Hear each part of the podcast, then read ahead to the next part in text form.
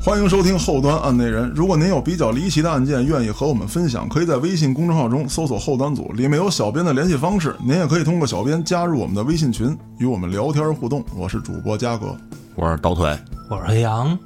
今天我不主讲，啊，把抖腿叫来，让抖腿讲个案子。啊，就是花钱上来的，这不一样，我直接让位了， 带资出节目，看，是是是，下回多来啊！好嘞，好嘞，好嘞，我们需要这种主播啊。啊，对对对，不用工资。啊 行，闲言少叙，开始讲吧。说是在澳大利亚这么一监狱里面啊，有一女囚犯，她呢爱好手工，还有艺术啊，画画特别好。嗯，通过呢出售她的这个手工艺品啊，还有画儿啊，筹集善款，然后给这个贫困地区啊捐出去什么的，哎，从不与人为恶，友好的调节这个囚犯和囚犯之间这个矛盾那他从不与人为恶，怎么就进了监狱了呢？啊。听我继续讲啊，嗯，还被犯人亲切的称为“好奶奶”，啊，这是她的好评，啊还多次被监狱评为模范犯人这不减刑吗？这个 啊。就但是就这么一个人，监狱仍然还是单独看押，他单人住一间牢房。那可想而知，这个人应该很恐怖啊，或者说他曾经犯过的案子令人发指。禁止他触碰任何尖锐物品，禁止他参与任何室外工作，哦，除工作期间还有放风期间，禁止与其他人交谈，安全等级满，max。这奶奶是一 SCP 吗？估计判了得几几万年 吧。啊，她是曾经澳大利亚刑案历史上最残暴的女人。哇，这个女人呢，她叫凯瑟琳，生于澳洲的坦特菲德尔，一九五五年生人。这个好奶奶实至名归，都这个岁数了。嗯，她自称是有病的，这种病呢叫家庭功能失调症。这家庭功能，就是说，是不是我理解这意思啊？就是跟家里人处不好关系。不是，啊是她父母处不好关系。哦，因为呢，她的父亲醉酒之后呢，回家老是强奸和殴打她的母亲。啊，那谈得上强奸吗？人人家女性不乐意的，不乐意都叫强啊奸啊，啊。然后事儿后呢，这个母亲就把这凯瑟琳叫过来，跟她说这个男人有多么多么可恶，啊嗯而且说这个性啊是男人的欲望什么的，就描述嘛，这个男人很罪恶。对不可以接近。久而久之呢，凯瑟琳心中就对男人埋下了恶的种子，同时呢，她还渴望爱，渴望关爱。嗯，这就很纠结了。嗯，但这种变态的欲望啊，在他上学之后得到了释放。同学之间，哪怕你磕我一下，你碰我一下，他都拿书包给人开了。书包里藏了什么东西不知道啊，就一书包上来，啊，对着那个同学就一顿打。板砖嘛。嗯，应该是在这种情况下，他十五岁的时候才辍学，那这几年没少打呀，这人。应该是没少打。他辍学了，进入一家服装工厂工作，但他嫌里面这个工作啊太乏味了，无聊啊，天天就是看看机器啊什么的。于是，一年之后，他辞去了服装厂的工作，跑去了屠宰场。好像找对路子了啊。是在屠宰场，他很兴奋啊，嗯开心。很开心。啊他一开始当的是内脏处理工，嗯，大多数工人都麻木不仁，很那什么了，很稀松平常了。见怪不怪。对，但是他很兴奋啊，嗯，他面对这个刀具摩擦着骨头，切着血肉咯吱咯吱的声音，他很兴奋，他觉得他找到了人生的意义。啊哦，一年之后啊，由于他的工作非常的上进，很快就得到了回报。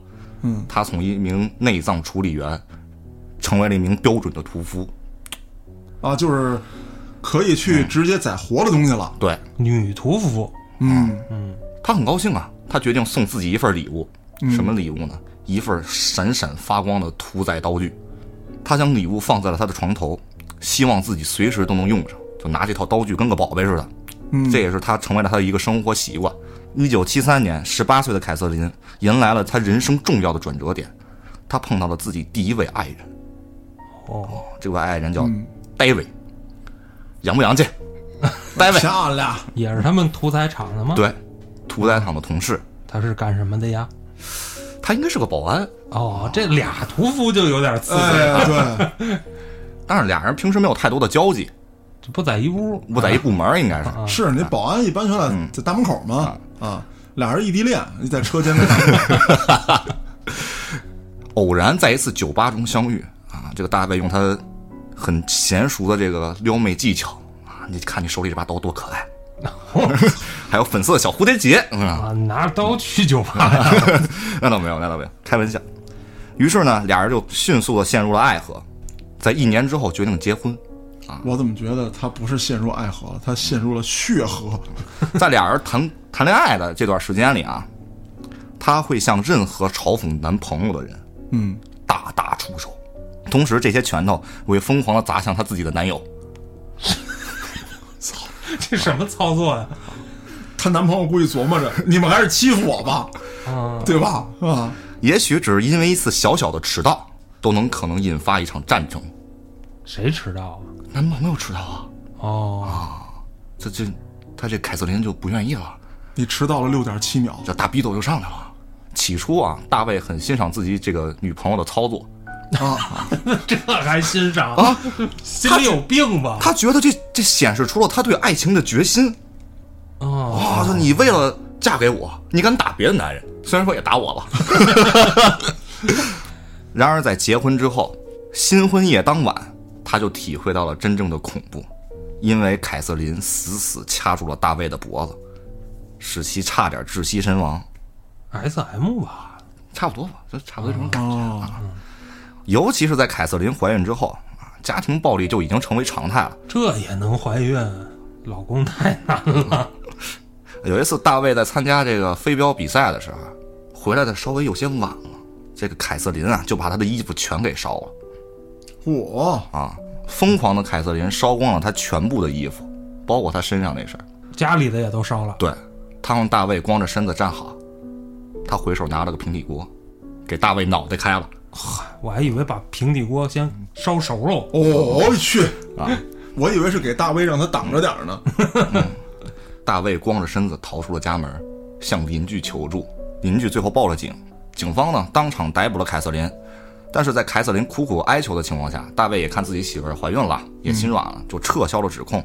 一九七六年五月份，俩人的孩子呢刚刚出生没多久，难以忍受家暴的戴维终于选择了离家出走。这这让凯瑟琳失去了理智啊！凯瑟琳愤怒地推上了婴儿车，带着孩子啊，在大街上寻找。问了一圈亲戚朋友，无果，不知道戴维在哪儿。他做了一个举动，他把婴儿车推向了马路中间，他以为这样的话，大卫就会出出现。现对。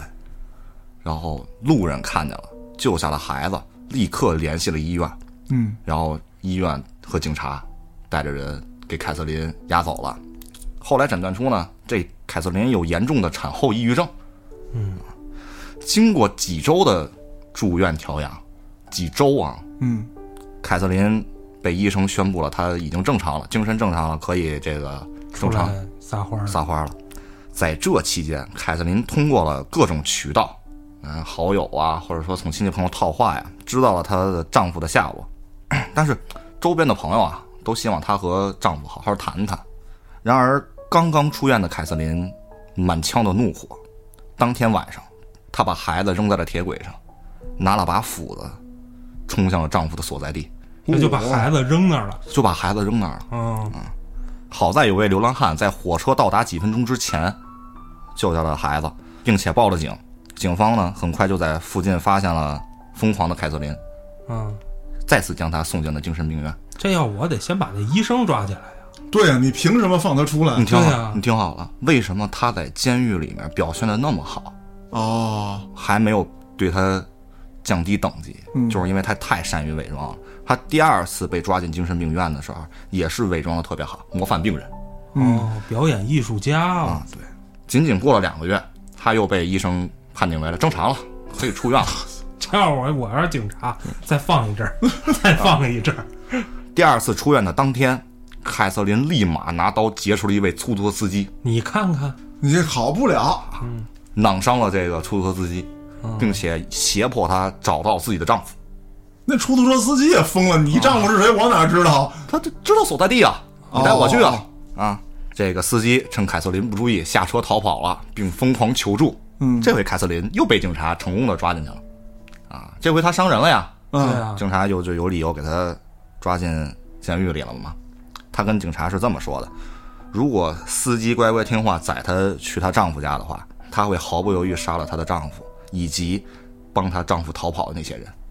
哦，这都放话了，那等于说她丈夫一直就没换地儿，没换地儿，还在原来那地儿待着呢。谁知道你你抓死两进子精神病院了，二对吧进宫了还回来二二进宫，你还回来，你还这样，对吧？那医生都宣布你正常了，我以为你正常了呢，对吧？而且当时啊，澳洲的司法系统和医疗系统不知道该如何评价这次案件。嗯，他们觉得我们傻 逼，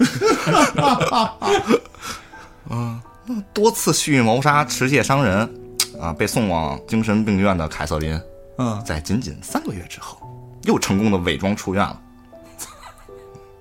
一九七六年八月份，大卫从医院接回了妻子，嗯，但是他不知道接下来还有什么等待着他。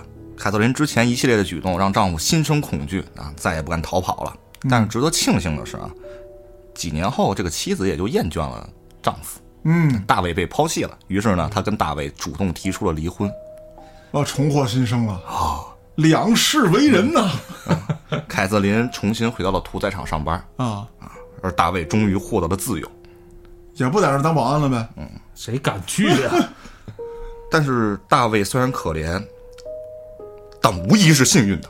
对嗯对对对对对，接下来呢，和和他相处的几个男伴儿就没这么幸运了。也挺幸运的啊，就就虽然挨过点打吧，但是没招来杀身之祸。嗯不过约翰是个例外，约翰是第几个呀？约翰是他最后一个男朋友。嗯哦，他甩开了幸运女神对他的眷顾。原来幸运女神是贴在他身上的，嗯，俄罗斯轮盘子的感觉。他成功的成为了凯瑟琳暴力的牺牲品。说说约翰吧，约翰啊，曾经有一段不太快乐的婚姻。那还能有这段不快乐吗？他一九八八年啊，跟他的妻子和平离婚了。啊他两岁的女儿跟了前妻，啊，其他两个儿子呢跟他一起生活。他有一份蛮体面的工作，在这个矿场啊嗯管理工作，啊，是个小领导。小领导。对，同事和朋友呢对他的口碑也是不错，广受好评的那么一个人。嗯至少在照顾孩子上这么一些问题啊，他倒是有一个父亲该有的责任心，嗯，这个值得赞扬啊。但是离婚没多久呢，这个约翰就碰见了凯瑟琳，啊，她充满魅力的笑容就立刻夺取了这个男人的芳心。对，这我也想，他应该有点姿色，对要不这一波一波的，对，尽管凯瑟琳当时啊还结着婚呢，哦，倒数第二任倒数第二任啊啊，她还跟倒数第二任结着婚呢，嗯，但是呢，依然还是奋不顾身的投向了约翰的怀抱。对，又觉得没意思了呗。对啊，都不禁揍。一九九零年，为了约翰，凯瑟琳跟他的第倒数第二任办理了离婚的手续。嗯，但是约翰也听说过这凯瑟琳之前这些事儿啊，他那些手段令他胆寒，所以呢，第一时间啊，没有选择结婚，嗯，而是先维持了这么一段普通恋人的关系。玩火呀！我先考验考验。五年之后，俩人结婚了。哇，这考验期挺长啊了。凯瑟琳呢，终于如愿以偿搬进了约翰的家。特别新奇的是什么呀？这五年，她没有对约翰打骂，嗯一直就表现自己很善良啊，嗯很温柔啊。隐忍，都给你攒着呢。就为了上你们家揍你去。嗯，凯瑟琳这期间是怎么逼约翰结婚的呢？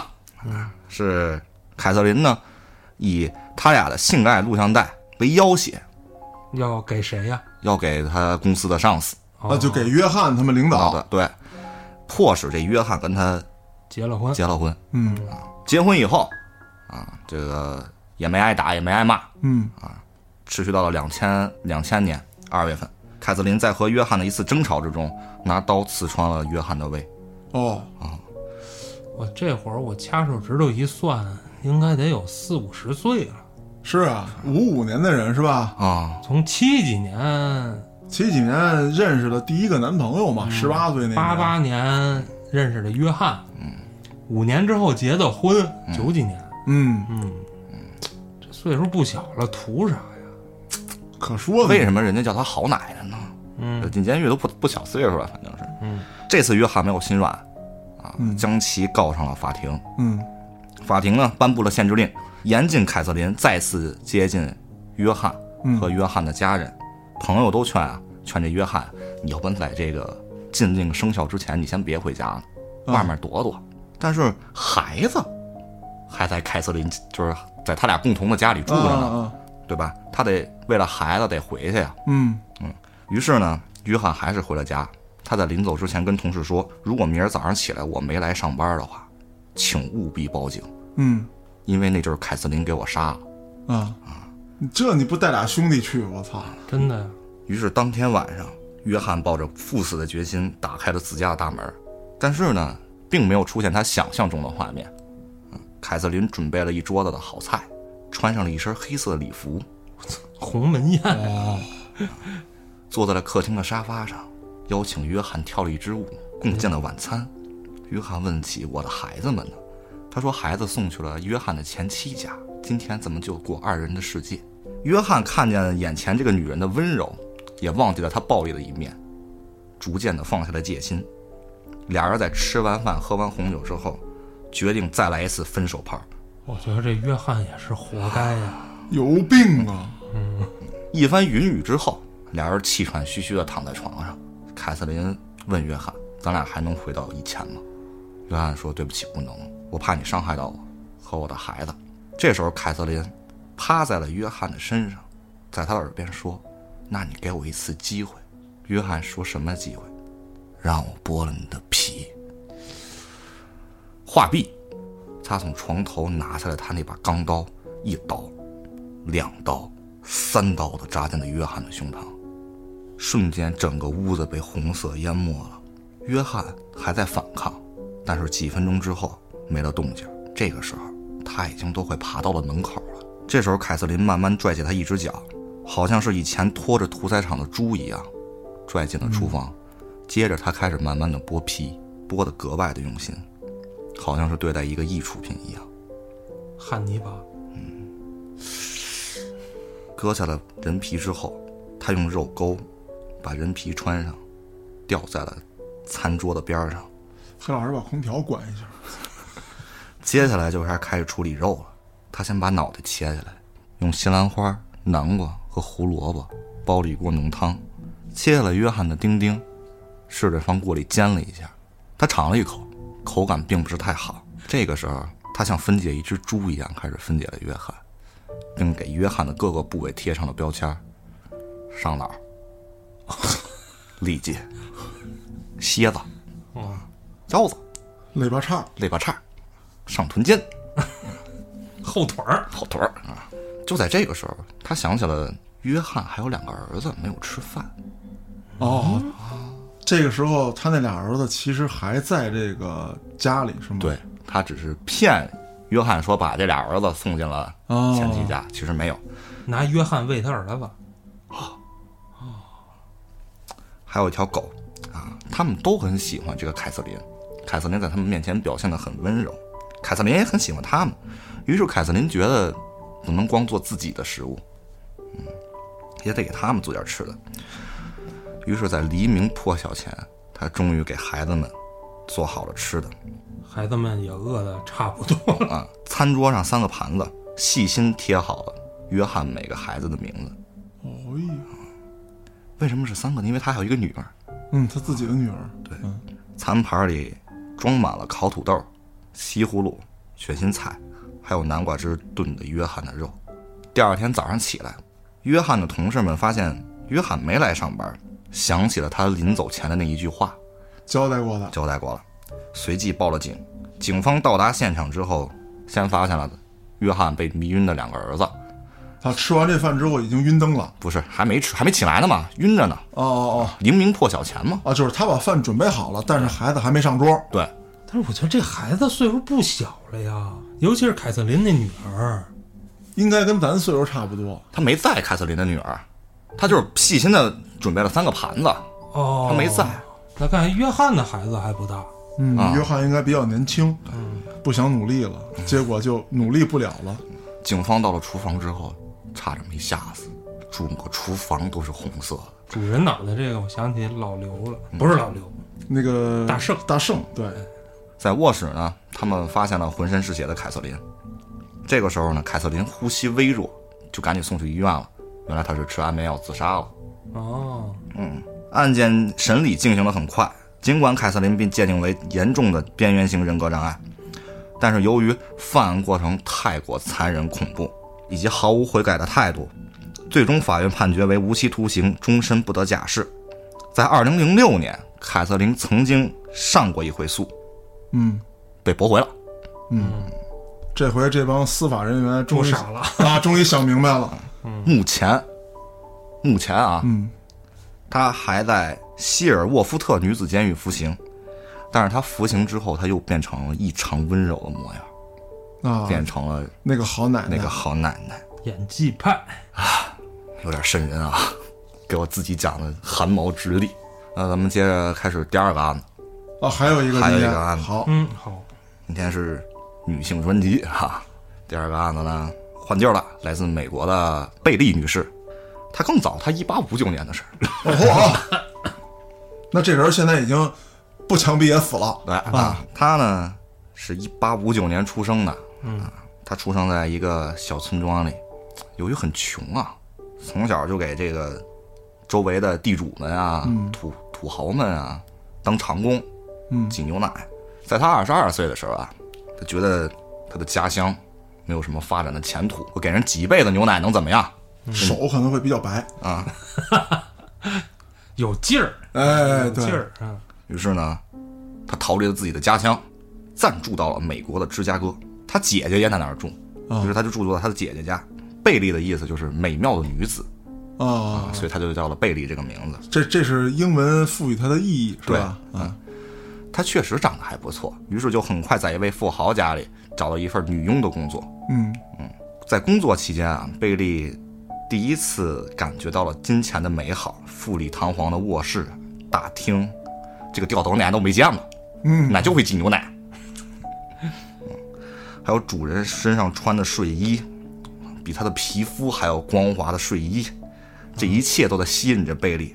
尽管女佣的房间已经比贝利的原来的农舍漂亮很多了，但是他还是无时无刻的不在憧憬这些有钱人的生活。嗯，他比较上进，他不想找男人，嗯，他哦，想自己努力。好样的，嗯，于是呢，贝利来到了芝加哥的第三年，认识了一叫马克思的人。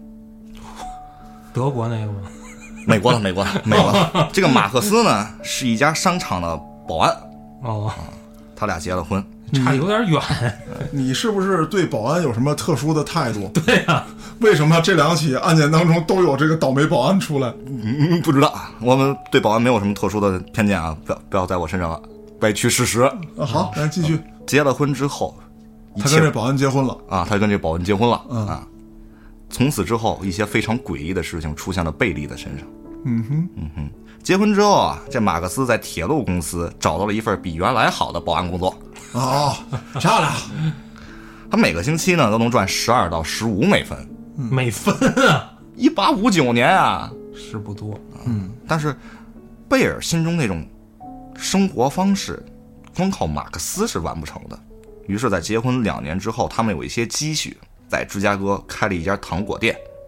糖果店的生意虽然说平平淡淡的，但是勉强能糊口吧。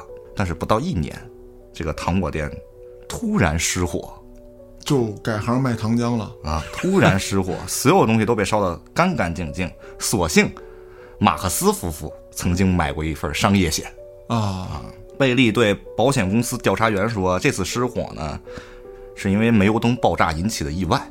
但是调查员并没有在废墟里找到那盏灯，煤油灯嘛。呃嗯，但是保险公司还是赔偿了马克思夫妇应有的损失。同一年里，他们不到一岁的大女儿因病夭折。